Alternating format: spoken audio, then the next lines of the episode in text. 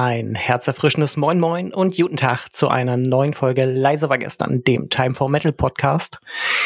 Ich begrüße euch nicht allein. Ich habe hier auf meiner linken Bildschirmhälfte den lieben Kai. Moin Kai. Hi Flo, schön, dass du mein Intro von gerade nachmachst. von letzter Woche quasi. Copy, Paste.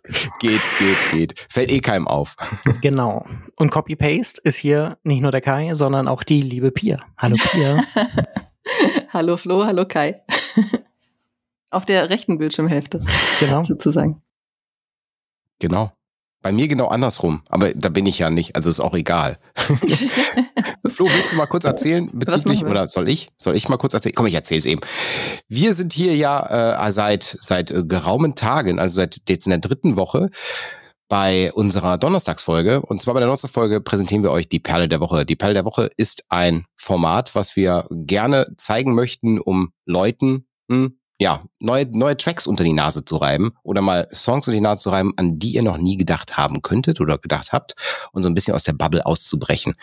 Und jeder von uns wird gleich zu einem zufälligen Thema einen Track in den Raum schmeißen und dann wählen wir per Würfel ganz, ganz diplomatisch per Würfel, welcher Track der Outro-Song für die heutige Folge ist. Und ansonsten natürlich bleiben wir dabei. Jeden zweiten Dienstag gibt es eine normale Folge und jeden Donnerstag eine Perle der Woche. Soll Let's ich den. Zufallsgenerator direkt starten? Yes. Und dann leg's los.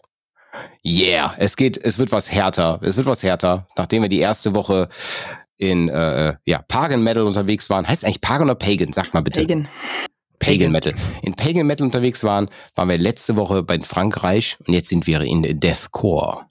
Oha. Und ich bin mir ziemlich sicher, ich bin mir ziemlich, ziemlich sicher, dass zu Deathcore wir alle was zu sagen haben, oder? Flo, wie sieht's bei dir aus?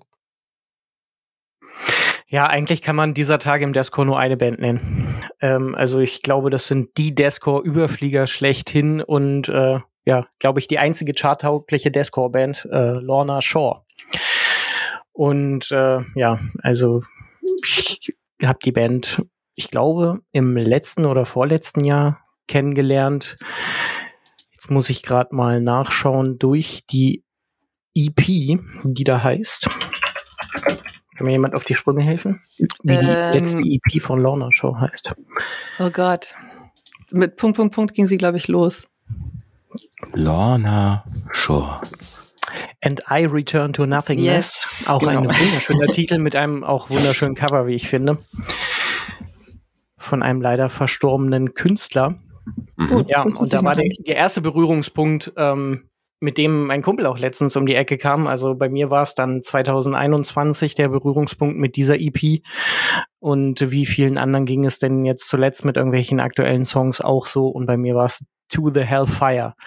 Und der wahnwitzige, wirklich. Äh, ich weiß nicht, was ich zu diesem Typen und seinem Organ sagen soll. Will Ramos ist äh, wahrscheinlich der das krankeste Organ, was es äh, im Deathcore-Bereich gibt. Ähm, die Band ist vielleicht nicht für jeden was, ist halt sehr, sehr symphonisch, ballert halt natürlich ohne Ende, aber sehr viel symphonische Anteile da drin.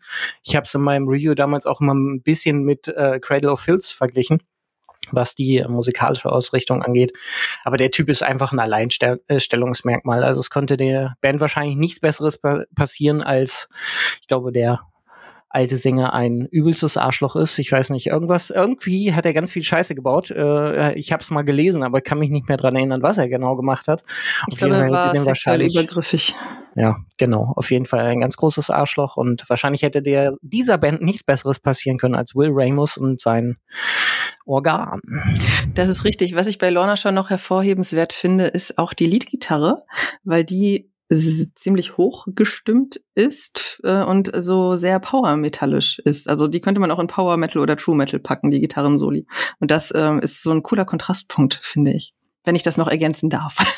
ja, absolut. Also äh, definitiv wird die Band zum Deathcore gezählt, aber hat sehr, sehr viele Einflüsse. Deswegen macht es ja. die wahrscheinlich auch so besonders. Mhm. Und wer wissen will, wie man solche Sounds macht, es gibt auf YouTube eine Dokumentation, wo sie dem Will Ramos mal so eine Kamera in den Hals schieben, um mal zu ja. gucken, wie diese Töne produziert werden.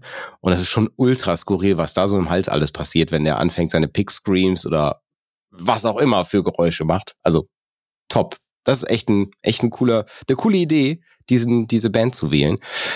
Jetzt bin ich mal gespannt, ob die Pia mir meine Band, die ich jetzt gleich nehmen werde, äh, äh wegnimmt oder nicht. Pia. Okay.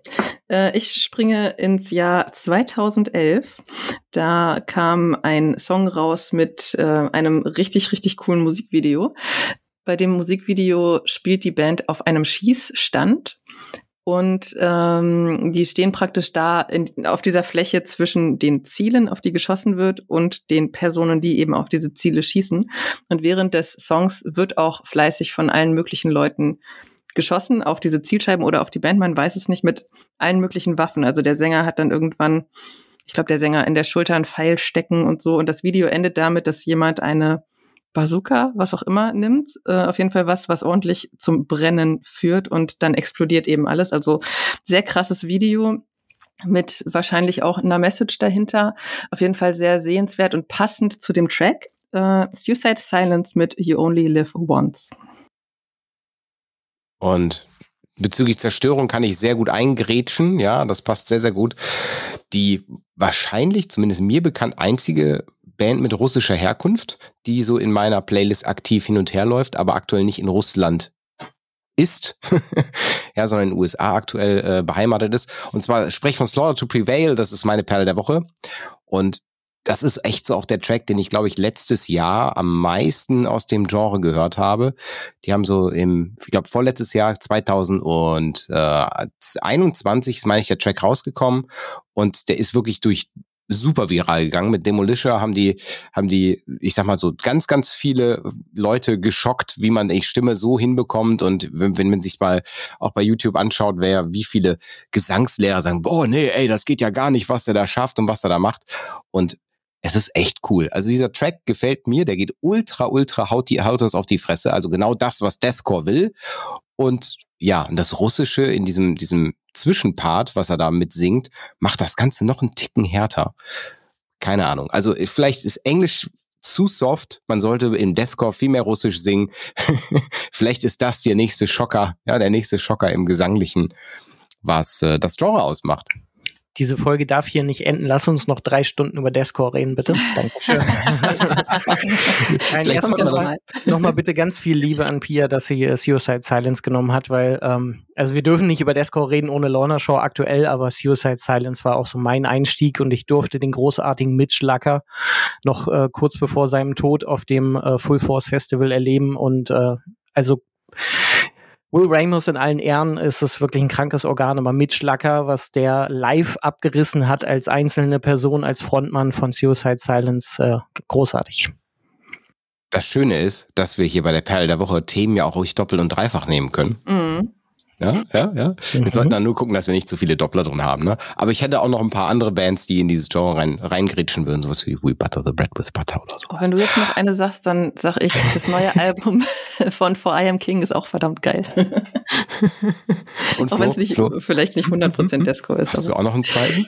Ähm, ja, ich hatte der lieben Sandra aus unserem Time for Metal Team neulich eine Band empfohlen, weil sie ähm, auch Lorna Show erst für sich entdeckt hat. Jetzt muss ich aber mal gerade gucken, wie das Lied heißt, bevor ich hier was Falsches sage.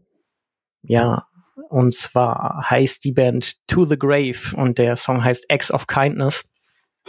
Ähm, keine Ahnung, wie ich darauf gekommen bin. Wahrscheinlich äh, durch Lorna Show irgendwo Empfehlung auf YouTube. aber auf jeden Fall auch ein sehr großes Gewitter. Und dann, sagen wir mal, bis nächste Woche Dienstag oder übernächste Wir Woche Dienstag? Noch mal würfeln. Oh ja, wir müssen noch würfeln. Stimmt. Dann würfel mal, liebe Pia. Die Zahlen sind soweit äh, noch im Kopf? Ja. Eins bis okay. und vier bin ich, zwei und sechs bist du und drei und fünf ist Flo. Drei. Also, ja. Flo ist dran. Jawollo. Dann. Ihr hört in unserem Outro, Flo, du darfst introdieren. Lorna Shaw und uh, To the Hellfire. Danke für diese schöne Folge. Bis zum nächsten Mal. Tschüss. Ciao. Ciao.